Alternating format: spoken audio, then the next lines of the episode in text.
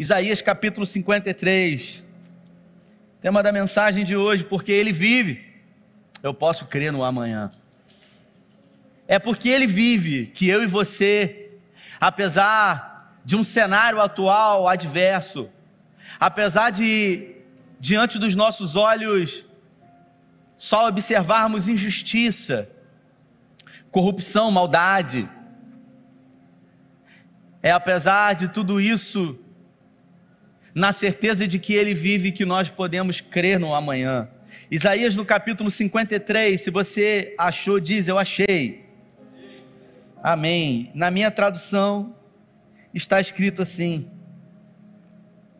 Quem creu em nossa pregação e a quem foi revelado o braço do Senhor? Porque foi subindo como um renovo perante ele e como raiz de uma terra seca não tinha aparência nem formosura, olhando-lo, mas nenhuma beleza havia que nos agradasse. Está falando de Jesus. Era desprezado e mais rejeitado entre os homens, homem de dores e que sabe o que é padecer. E como um de quem os homens esconderam o rosto, era desprezado e dele não fizeram caso. Versículo 4: Certamente ele tomou sobre si as nossas enfermidades e as nossas dores levou sobre si. E nós o reputávamos por aflito, ferido de Deus e oprimido.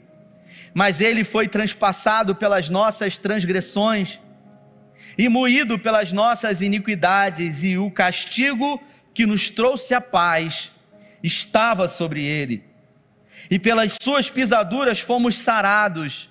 Todos nós andávamos desgarrados como ovelhas, cada um se desviava pelo caminho, mas o Senhor fez cair sobre ele a iniquidade de nós, de todos nós. Pai, essa é a tua palavra.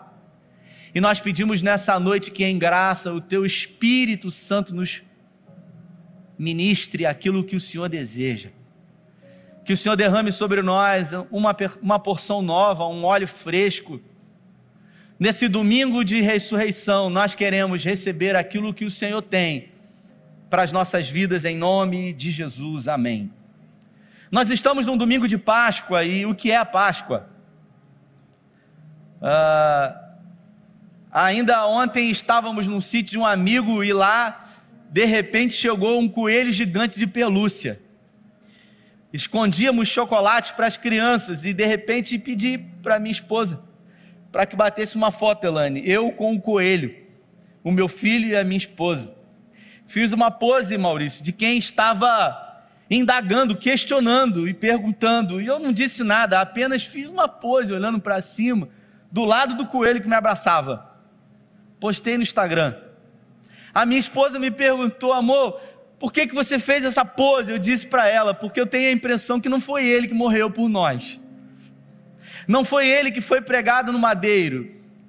Rafael, existe algum problema em, em se comer ovos de chocolate ou algo do gênero? Não. Desde que não se esqueça do principal. Um dia disse um teólogo que gosto muito, chamado Neil Barreto, ele dizendo: a coisa principal é fazer da coisa principal a coisa principal. Eu vou repetir para você. A coisa principal é fazer da coisa principal, Jesus, a coisa principal. O que é a Páscoa? A primeira Páscoa foi comemorada no Êxodo, na saída do povo do Egito, depois de 420 anos sendo subjugado lá no, no Egito. Deus então levantou um homem chamado Moisés, o libertador. E depois de produzir as nove pragas, Deus pediu para que fosse separado um cordeiro de um ano de idade, um cordeiro jovem, sem nenhum defeito, sem nenhuma mancha, sem nenhuma mácula, e aquele animal ele deveria ficar uma semana dentro da casa junto com a família, Aquele animal, então, Dani, ficou dentro da casa, as crianças brincavam com ele. Afinal, era um animal de um ano de idade, jovem ainda. E durante sete dias, aquele animal ficava na casa, as crianças brincavam. Os pais passavam por ali, e depois de sete dias, Jorge, havia-se um, uma espécie de afeição por aquele animalzinho, afinal, ele estava ali já há alguns dias. E a Bíblia fala que no sétimo dia, aquele animal ele deveria ser morto. Ele deveria ser sacrificado e deveria se comer a carne daquele animal. É assim a tradição judaica. Quando se comia a Páscoa, ou melhor, o cordeiro pascal, o sentimento que se tinha era um sentimento de dor, era um sentimento de perda, era um sentimento de tristeza, não era com alegria, não era propriamente para se encher a barriga, mas era algo que produzia desconforto, e a ideia era exatamente essa: comer o Cordeiro Santo de Deus. Deus então ele fala para que aquele animal fosse separado, se a família fosse grande, iria dividir para que não sobrasse. E Deus então avisa a Moisés que a décima praga seria lançada, a morte de todo primogênito no Egito. Deus dá uma ordem dizendo que o sangue daquele animal deveria ser colocado no, nos umbrais das portas, nos alisares das portas, porque naquela noite o anjo da morte enviado pelo Senhor, ele passaria sobre o Egito e sobre toda casa que houvesse o sangue, a marca do sangue, Vinícius, nos umbrais das portas, o anjo ele não desceria naquele lugar. O anjo passaria sobre, o anjo pularia. E o verbo pular no hebraico ele quer dizer pesar.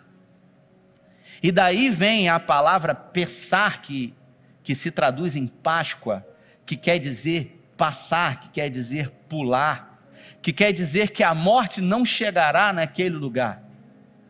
Foi a primeira Páscoa e no Egito,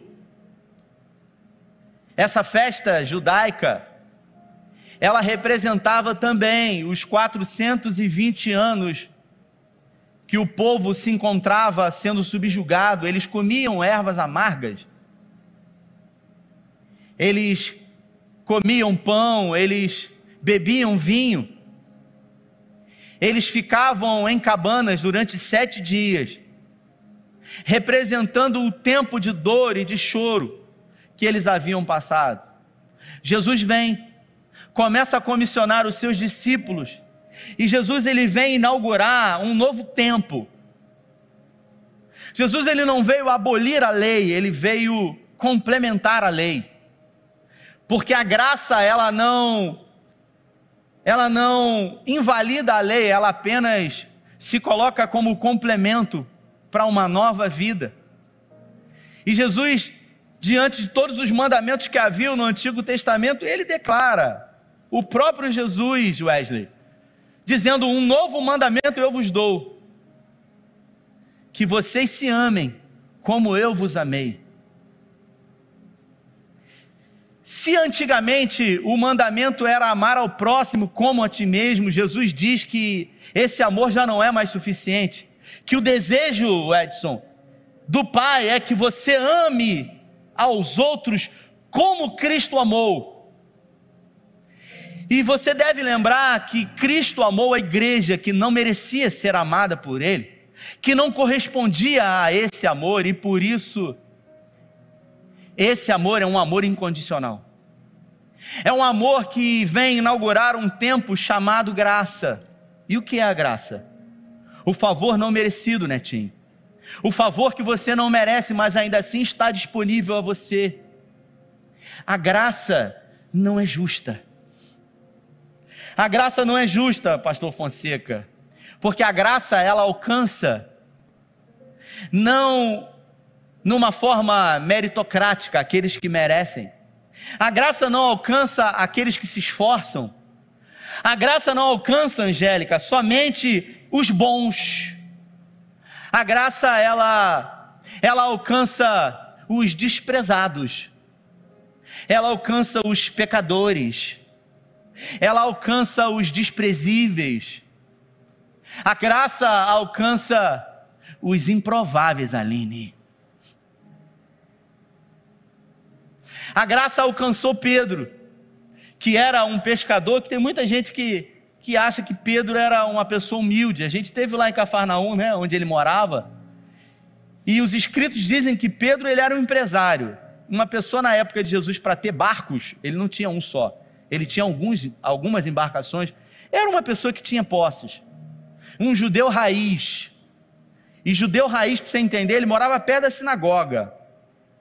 Sabe aquele cara Caxias? Sabe por que, que ele morava perto da sinagoga?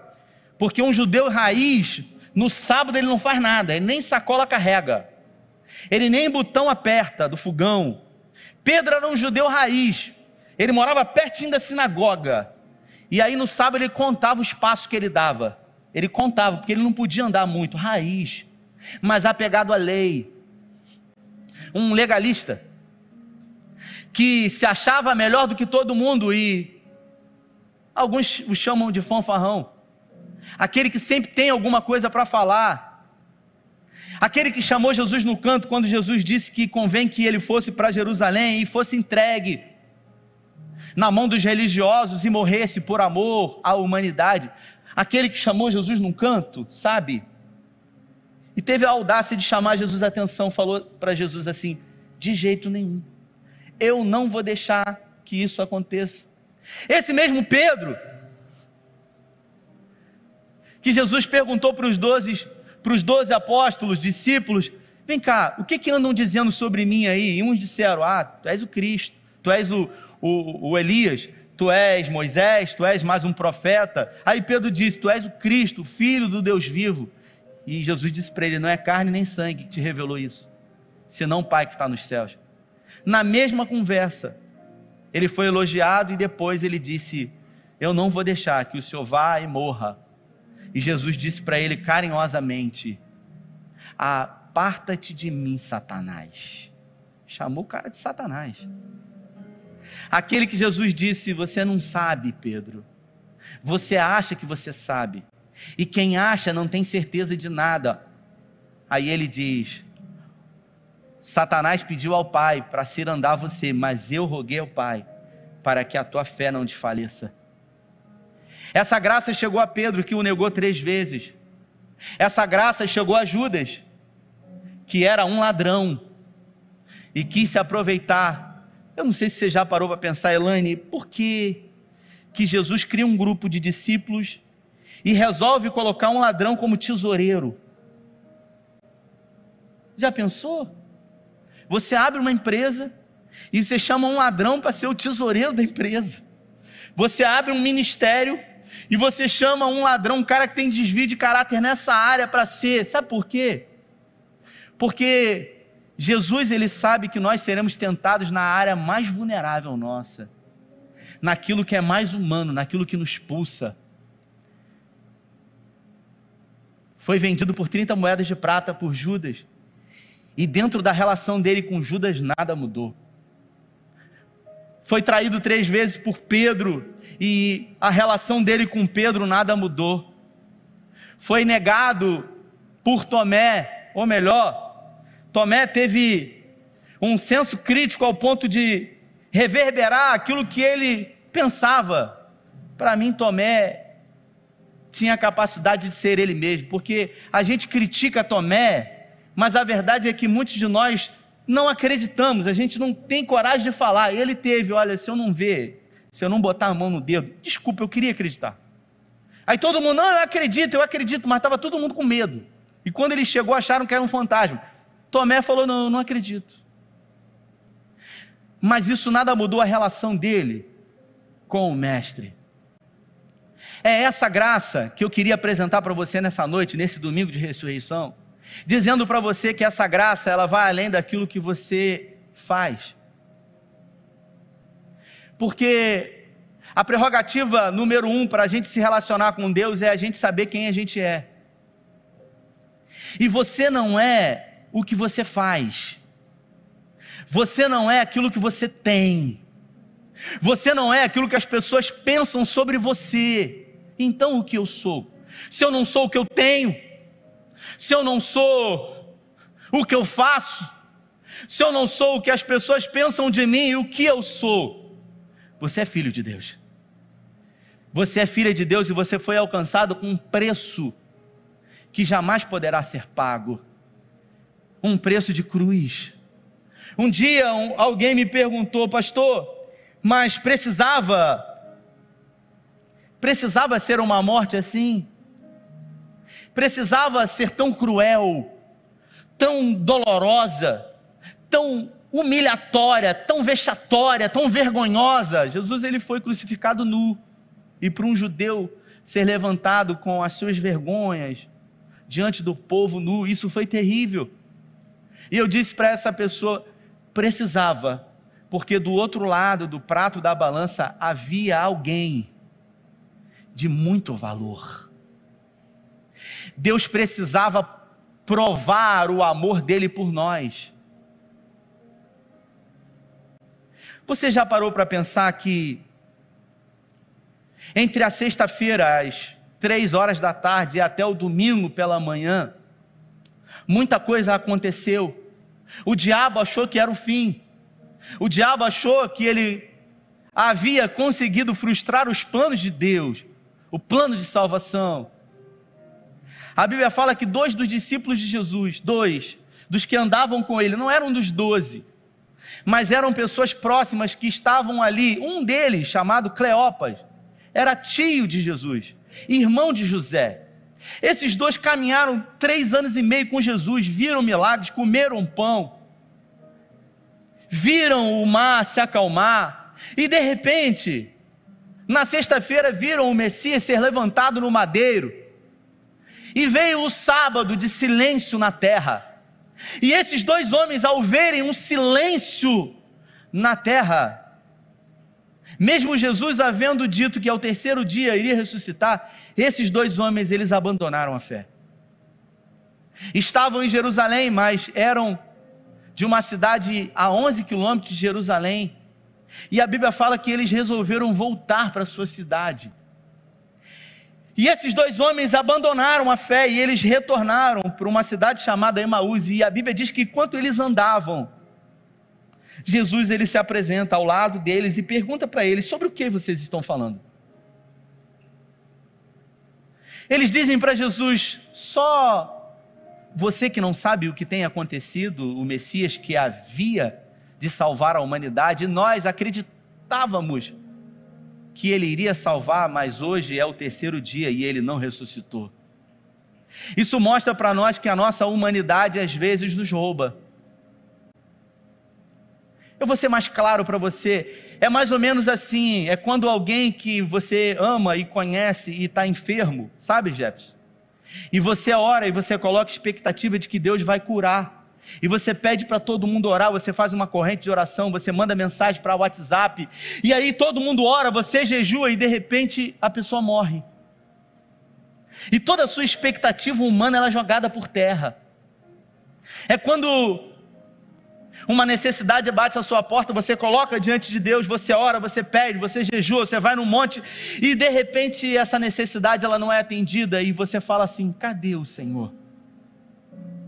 É mais ou menos quando você olha, como eu disse semana passada, para o que está acontecendo nesse cenário nacional, onde muito dinheiro já foi dado aos municípios, e eu não estou aqui para falar de política, eu estou para falar de injustiça, que a primeira curva era para ser achatada e por isso a gente precisava se confinar, e o dinheiro foi dado e preparou-se o hospital e depois se desmontou o hospital e a gente vê o rico prevalecendo sobre o pobre.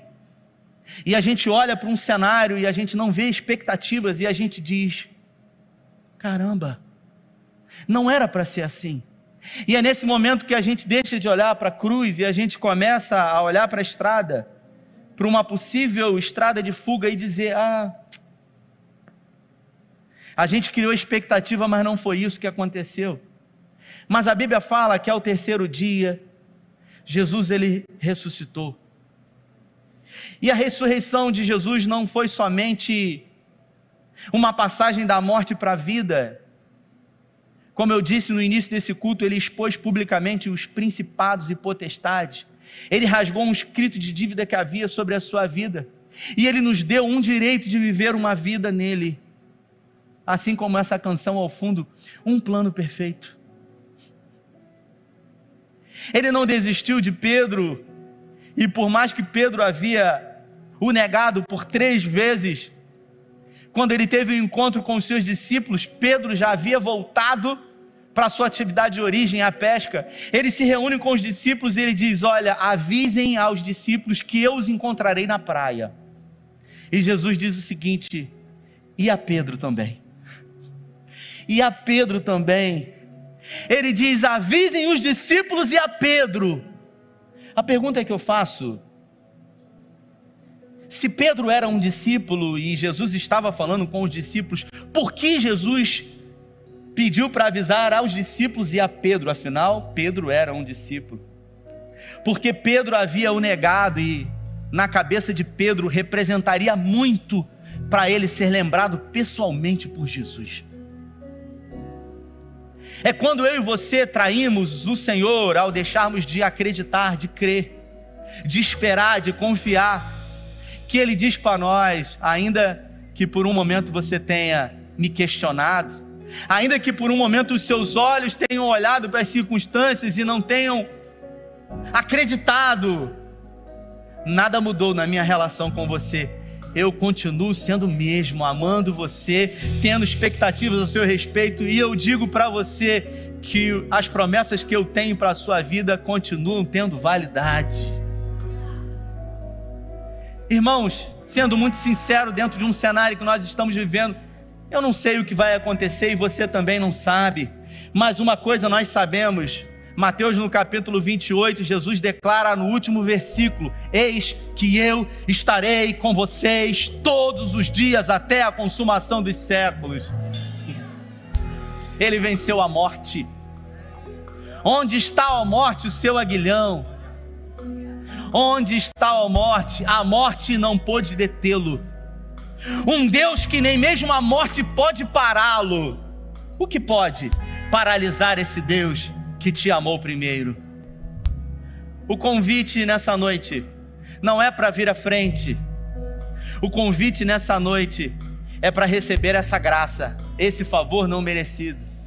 Mesmo que você não entenda, mesmo que você não compreenda, mesmo que você não queira, eu quero dizer para você que essa graça está disponível a você. Você que se sente fraco, você que se sente desprezado, Afinal, a graça veio para Davi, um filho bastardo. A graça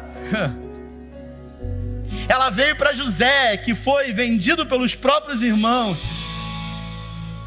A graça ela veio para aqueles que se encontravam à margem da sociedade. A graça veio para Pedro que negou, veio para Tomé que não acreditou, veio para Judas que roubou, veio para mim e para você nessa noite. Eu quero declarar sobre a sua vida, porque eu posso isso, e eu faço isso embasado na palavra do Senhor e nessa graça. Eu quero declarar sobre a sua vida nessa Páscoa que a morte ela pulará a sua vida, a sua casa, a sua família. Assim como no Antigo Testamento, a Páscoa representa o pulo do anjo da morte, eu quero declarar sobre a sua vida que a morte não chegará até você, que a morte não determinará o seu fim, nem o seu e nem da sua casa, porque você serve a um Deus que tem cuidado sobre a sua vida. Eu queria que você se colocasse de pé.